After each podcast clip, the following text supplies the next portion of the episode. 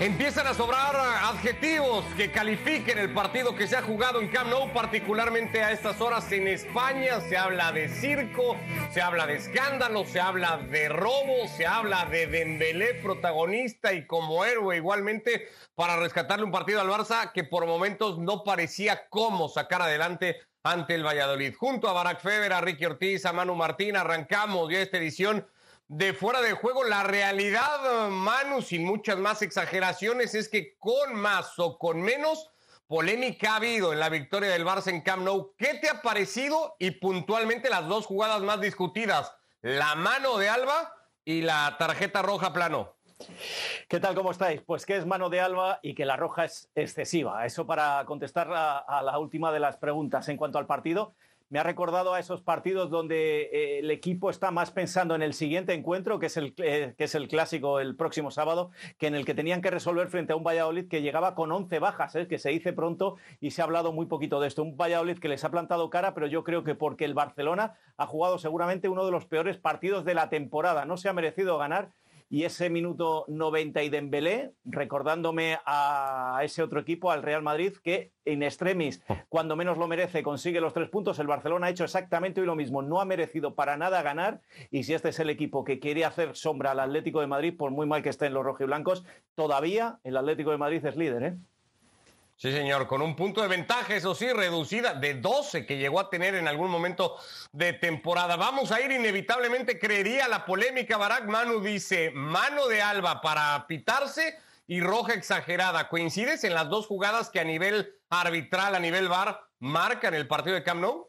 Yo creo que la roja sí puede ser considerada exagerada. No, a ver, yo de inicio pensé que era doble amarilla. A partir de ahí la doble amarilla ya era medio polémica, ¿no?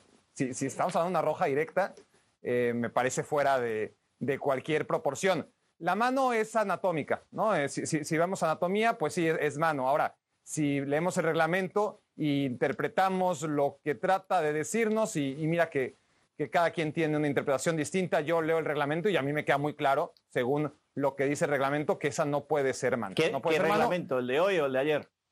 No, no, ¿estamos tratando de hablar serios o, o mejor ni hablamos no, no, de estamos cosa? hablando porque, en serio. Es que me da mucha flojera, este ¿no? Realmente ha cambiado tantas eh, veces esta no, temporada no. que ya no sabemos qué es mano. A mí me no, claro, y yo soy el primero, Manu, que, que, que a mí el reglamento me, me, me, pone de nervios porque uno no es lo suficientemente claro. Dos, cada quien tiene una interpretación distinta sobre el asunto de, de la mano. Tres, van cambiándolo a media temporada y, y, y en vez de aclarar las cosas cada vez genera más confusión. Ahora, dentro de la discusión que puede haber sobre si esa mano es mano o no, a ver, la mano existe, ¿no? Es decir, dices que es mano, yo entiendo que, que ves una mano y, y, todo el mundo la vemos, ¿no? La pelota toca claramente la mano de Jordi Alba. Ahora, si analizamos lo que nos trata de decir el reglamento, para mí no hay manera de, cuál, de cobrar, ¿cuál? ¿no? ¿Cuál de los reglamentos? Es lo que te pregunto. El que ha imperado, el que sigue imperando, el que te dice una mano tiene que ser A, deliberada, lo cual no me parece para nada deliberada, B, en una forma en la que el cuerpo esté en una posición no natural, ¿no? La, mano respecto al cuerpo. El movimiento es totalmente natural. Jordi Alba viene corriendo, el desvío del balón es a una distancia súper corta y, la mano es, uno, natural y dos, no deliberada. Por lo tanto, a, mí me parece que, no hay ni siquiera debate. Pero bueno, se, se debate todo precisamente por la poca claridad y por los muchos cambios que tiene el reglamento, ¿no? Eh, temporada a temporada. Eh, iremos entrando también a detalle del partido, porque estas son dos jugadas muy puntuales que creería sí marcan o pueden llegar a condicionar el partido, más la expulsión que el penal, porque el penal queda más a interpretación, creería Ricky. Pero antes de caer y ahondar en ese partido, tu opinión sobre estas dos jugadas en particular.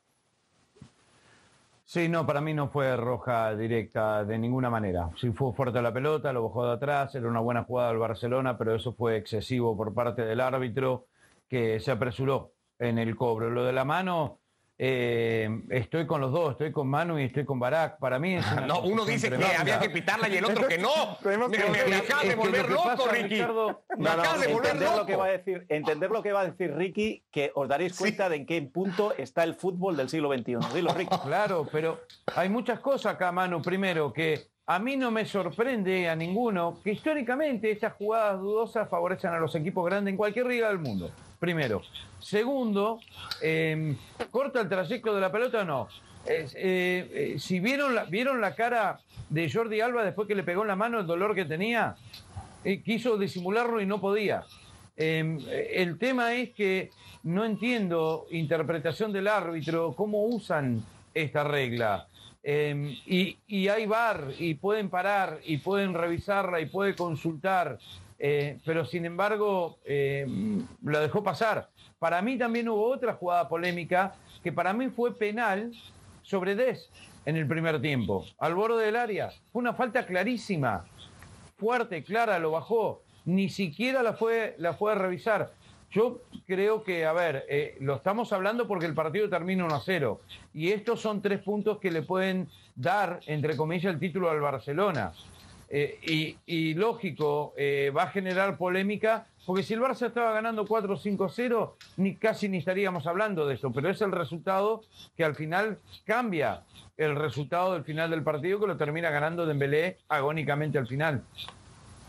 Kuman ha dicho un equipo lento, ya veremos la clasificación próximos partidos. Antes quiero eh, eso, ahondar un Kuman ha dicho un equipo lento, ya veremos la clasificación próximos partidos. Antes quiero eso, ahondar un poco más en el juego. Kuman ha dicho hemos sido más lento de lo habitual, no estuvimos al nivel que, veníamos estando en esta ya uh, racha larga. Bueno, cuando vemos justamente eso, la tabla ahora con un punto de diferencia solamente entre el Barça y el Atlético, a tres del líder todavía eh, está el Real Madrid y los próximos compromisos destacándose ese clásico. Eh, esa es la razón, Barack. Hoy el Barça, decía Manu, tal vez uno de los peores partidos del Barça en la temporada. Esa es la razón por la que el Barça no encuentra, sobre todo en el primer tiempo, vías, eh, ideas para destrabar un partido que el Valladolid hace realmente complicado, partiendo del muy buen partido que presenta el Valladolid, aunque después se va desinflando, por decirlo de algún modo, ¿no? El equipo visitante.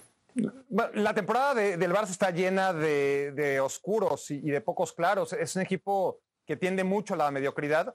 Em, Creo que partidos como el de hoy han sido más norma que excepción a lo largo de la temporada. Otra cosa es que en los últimos meses quizás han sido más excepción que norma, ¿no? Pero pues, si hablamos de lo que ha sido la temporada en general, actuaciones como la de hoy se han repetido una y otra y otra vez. Y eso ocurre porque el Barcelona no tiene, a pesar de que tiene futbolistas de, de, una calidad y una proyección grande, no tiene un equipo que aspire a más. Y eso lo hemos visto cada vez que se ha enfrentado a un reto mayor, llámese este el Atlético, llámese este Real Madrid, la Juventus o, el Paris Saint Germain. Eh, cuando ha tenido rivales de un peso menor, le alcanza casi siempre como hoy, ¿no? E, e, esa es la realidad del Barcelona.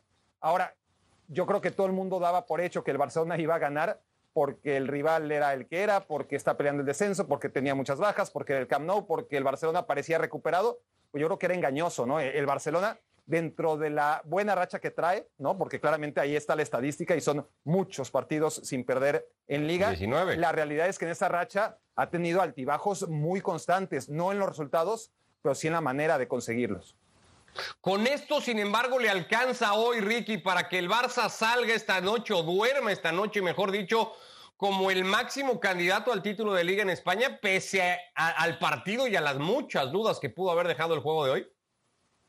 Sí, definitivamente, porque, a ver, se enfrenta a un Real Madrid que tiene el Liverpool de por medio, eh, un Atlético de Madrid que ya está sintiendo eh, la presión, eh, siempre más de lo mismo, todos los años lo mismo, y yo lo mismo dijo que es muy difícil conseguir un título en España estando Real Madrid y Barcelona es una realidad. El equipo está sin perder y hoy ganó. Si no hubiese ganado, te digo que no, que empieza a sentir presión, que empiezan a dudar, pero se ganó, borrón y cuenta nueva, ya se olvidaron del partido de hoy, están pensando en el próximo.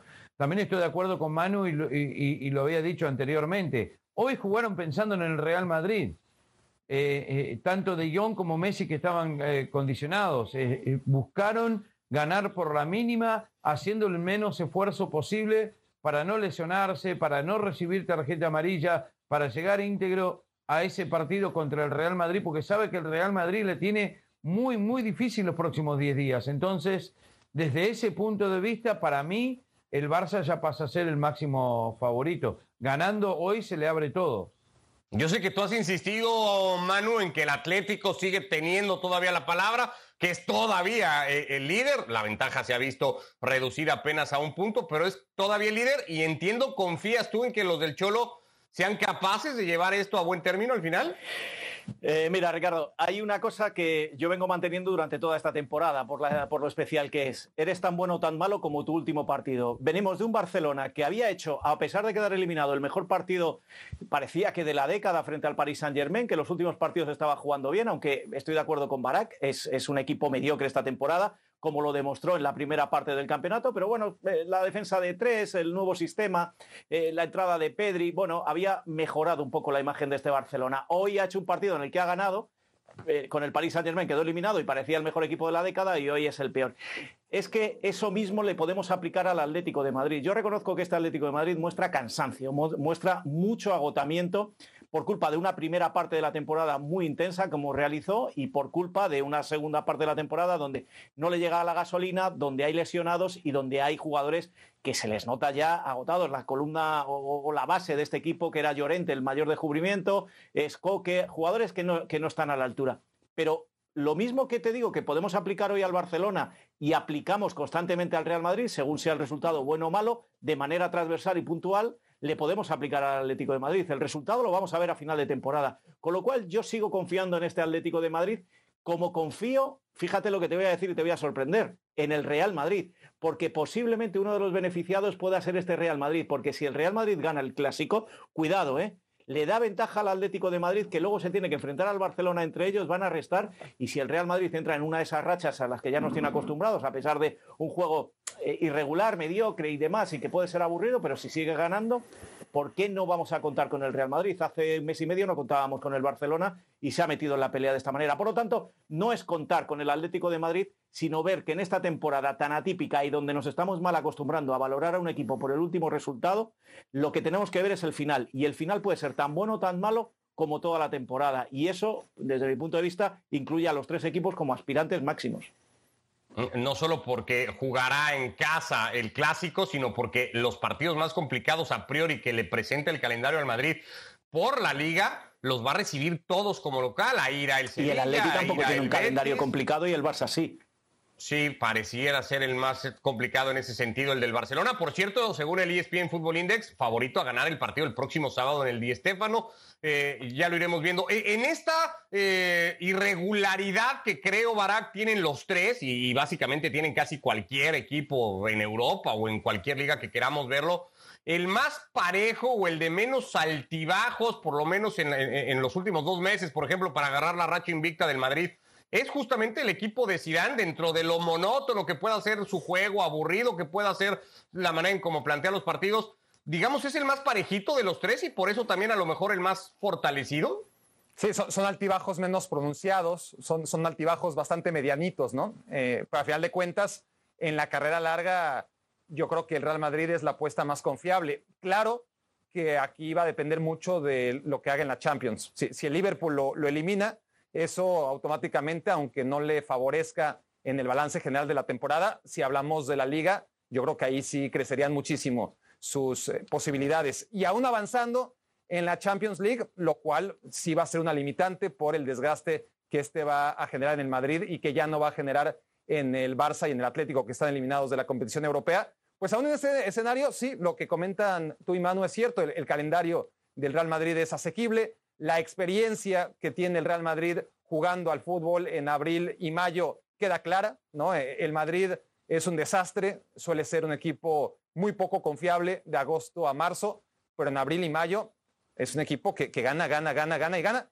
Y eso a veces le sirve para llevarse la Champions, a veces le sirve para llevarse la Liga, como ocurrió después de la pandemia, y a veces no le sirve de nada porque ya es eliminado de todo, ¿no? Vamos a ver cómo llega a, a esos últimos meses el Real Madrid y eso va a depender precisamente los tres partidos que tiene que encarar ahora mismo contra el Liverpool y en medio de ellos contra el Barcelona. Dicho todo esto, yo pienso que el Real Madrid, por lo que comentas, es el equipo más sólido. No le sobra demasiado, gana los partidos con lo justo. Es un equipo que es bueno a balón parado, que es peligroso en la transición y que defensivamente es el menos vulnerable en este momento de los tres. Eh, por todo eso, yo apostaría por el Madrid.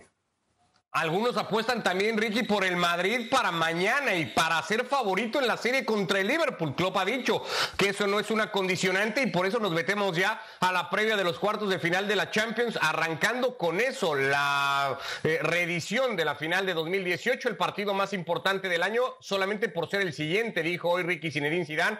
Ahora solo pensamos en el Liverpool, los tres de arriba sabemos lo que son y tienen una efectividad muy importante, refiriéndose a un tridente que podría tener ciertas dudas en cómo componerlo. El alemán no, no está claro si será Firmino o si será Diego Goyota, tampoco es que cambie mucho. ¿Ves favorito al Madrid para pegar primero en casa, al menos en la eliminatoria, Ricky?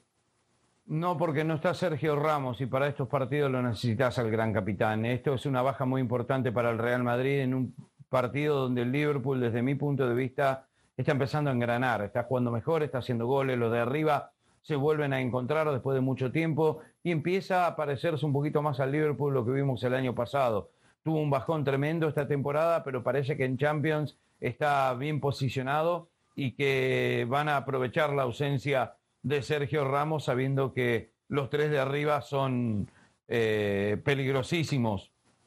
Al mismo tiempo va a tener que cambiar el esquema, Zidane va a tener que jugar con cuatro en el fondo porque si juega con tres sería suicida precisamente contra ese tridente, creo que Zidane lo sabe, pero Nacho no es lo mismo y Barán no es lo mismo sin Sergio Ramos. Eso es una realidad ante un equipo que se ha reencontrado con el gol. De cualquier forma, el Real Madrid Champions nunca lo voy a dar por descontado porque se las ingenia para ganar, Zidane se las ingenia para ganar eh, y que tiene, por ejemplo, un, un jugador Benzema que está intratable con nueve goles y una asistencia en los últimos siete partidos. Es el mejor momento de Benzema en mucho tiempo y te puede definir un partido y especialmente contra el Liverpool. Así que de cualquier forma, desde mi punto de vista, va a ser una serie fenomenal, fantástica, comenzando con un partidazo mañana.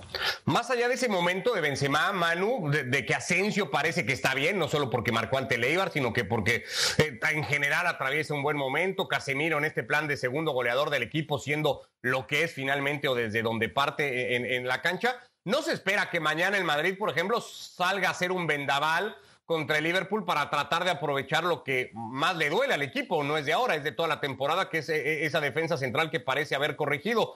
Es decir, en ese sentido, ¿no, lleva tantos riesgos el equipo de club para, para ser exhibido en esa zona del campo? Vamos por partes, vamos por partes. Estoy de acuerdo en lo de Casemiro, porque junto con Cross y Modric, mañana van a sumar, si juegan los tres, que van a jugar los tres, eh, como tridente, más partidos que los que sumaban los Xavi, Busquete y Iniesta en el Barcelona, en, eh, Champions. Eso ya es un dato de, la, ah, de, que si el mejor tridente que yo he visto en mi vida es superado por este en número de partidos, algo tiene que tener este tridente y es un dato importante. El segundo dato eh, es que te vuelvo a lo mismo, es que Asensio hace tres partidos era muy malo, no aparecía, era esto eh, no, lo decía yo, esto era lo que decían las críticas. Hace tres partidos era un jugador a deber, era un jugador que no despunta, la eterna promesa. Hace seis partidos marcó un gol y era el mejor porque había marcado un golazo. Hace un partido vuelve a ser el mejor porque el otro día frente a Leibar. ¿Es el Eibar la vara de medir? ¿Es el Eibar la, la, vara de medir de este equipo o va a ser el Liverpool? Entonces, cuando le veamos contra el Liverpool, veremos qué es este Real Madrid. En cuanto a la defensa, dos apuntes. Uno, ¿quién se acuerda de Sergio Ramos? Si lleva tanto tiempo lesionado y ha, encadenado una racha de victorias el Real Madrid, ha eliminado al Atalanta sin Sergio Ramos, que ya nadie se acuerda, porque Nacho y Barán lo están haciendo muy bien. Estoy de acuerdo en lo que dice Ricky en cuanto a la defensa de tres o la defensa de cuatro. Eh, la probó contra el Eibar, la defensa de tres, y hoy en el entrenamiento a puerta cerrada ha vuelto a probarlo. Y no me extrañaría, eh, eh, a mí lo que me cuentan es que tiene muchas dudas, pero que ahora mismo si la probó contra el Eibar y ha probado hoy, dicen que, por ahí pueden ir los tiros. No me extrañaría que jugara mañana con tres y que entrara Marcelo. Tampoco me extrañaría que jugara con defensa de cuatro y que solo dejara a Asensio y a Benzema arriba, posiblemente Asensio un paso por detrás de Benzema metiendo o a Isco o, a Valverde en el centro del campo. Es decir, tiene muchas alternativas. Pero mi conclusión es, no nos fiemos por el buen partido frente al Eibar. Esperemos a mañana. Este Real Madrid está capacitado para hacer lo mejor y lo peor en Europa. Eh, la Champions es su competición. Da igual, como venga el Liverpool, nos puede sorprender. Pero espero que esa sea la verdadera vara de medir tanto del Real Madrid como de los jugadores. Porque Asensio marcara dos goles el otro día eh, se nos ha olvidado el Asensio de hace mm, cuatro partidos. Y porque hace cuatro partidos le criticáramos ya era tan malo que no tenía hueco en este Real Madrid. Vamos tranquilos, vamos eh, en lugar de partido a partido vamos a analizar todo en global. y mañana llega un buen momento porque es un partido importante donde si tiene que salir el verdadero Real Madrid. Le, cae bien, eso sí es una realidad. Mira, Ricky, para que digas que, que, luego no le doy ninguna a Zidane, esto que dice Manu es una realidad. Zidane se ha encargado, aunque no sé si tarde la temporada, de encontrar alternativas hasta tácticas al equipo. Ya puede plantear una línea de cinco, puede jugar con cuatro en el fondo, puede incluir un nuevo mediocampista con la recuperación de Valverde, puede jugar con alguien retrasado a Benzema. Una de las grandes críticas que acumuló el francés en la temporada hoy parece que es capaz de resolverlo y de ofrecerle más, más formas a su equipo. Sí, no te entiendo, Ricardo. A ver, ganó 11 títulos Zidane. El equipo que él presentó sin las tácticas que vos hablás ha sido extremadamente exitoso. Y, al margen de todo esto, ahora con algunas ausencias se está tratando de modificar, pero al margen de todo eso, eh, Zidane ha obtenido muy buenos resultados con el Real Madrid. El Real Madrid es el equipo que más bajo la lupa está en el mundo, en la historia del fútbol. Entonces, siempre le van a buscar la quinta pata al gato y lo buscan al técnico y si no gana todo no sirve. Y para mí no es así. Para mí Zidane es un gran técnico, siempre lo dije y lo voy a seguir diciendo. No ganás 11 títulos simplemente porque ganaste 11 títulos y que está prendido todavía en todo, todavía tiene posibilidad en la liga y todavía tiene posibilidad en la Champions. Entonces, no se puede ganar todo siempre pero estos cambios que, que, ha hecho también es un poco lo que está diciendo Barack Mano. Hay que ver contra el Liverpool también qué es lo que pasa. Que puede ser que pierda porque el Liverpool está mejor y porque el Liverpool ha repuntado y porque el Liverpool tiene muy buenos jugadores también y busca venganza de lo, lo que había ocurrido en esa final. Eh, no está Carius al arco ahora, tiene un gran arquero, tiene Allison, entonces está mejor posicionado el Liverpool. Pero eso no le quita, gana o pierde Zidane, desde que de mi punto de vista ha hecho las cosas muy bien. Te encanta darle a Zidane. No, pero si le, tiré una buena a Zidane. Para decir, Uy, le tiré una buena Zidane, Ricky. Pero ya estás tan acostumbrado que le peguemos que ya ni siquiera ves cuando son buenas. Eh, pero le estás pegando igual y así, de, tapadito acá, tapadito acá. No, Ricky, lo, lo malinterpretas tú. Jugó a que pasara poco, es una realidad que incluso reconoció en aquella ida en Italia eh, Cross, eh, Barak, y en general fue la idea del Madrid, quitarle velocidad al Atalanta.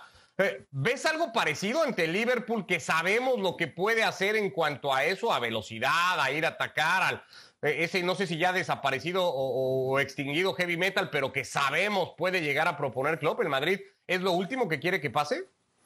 Eh, es que Liverpool se apagó de un día a otro contra el Burnley.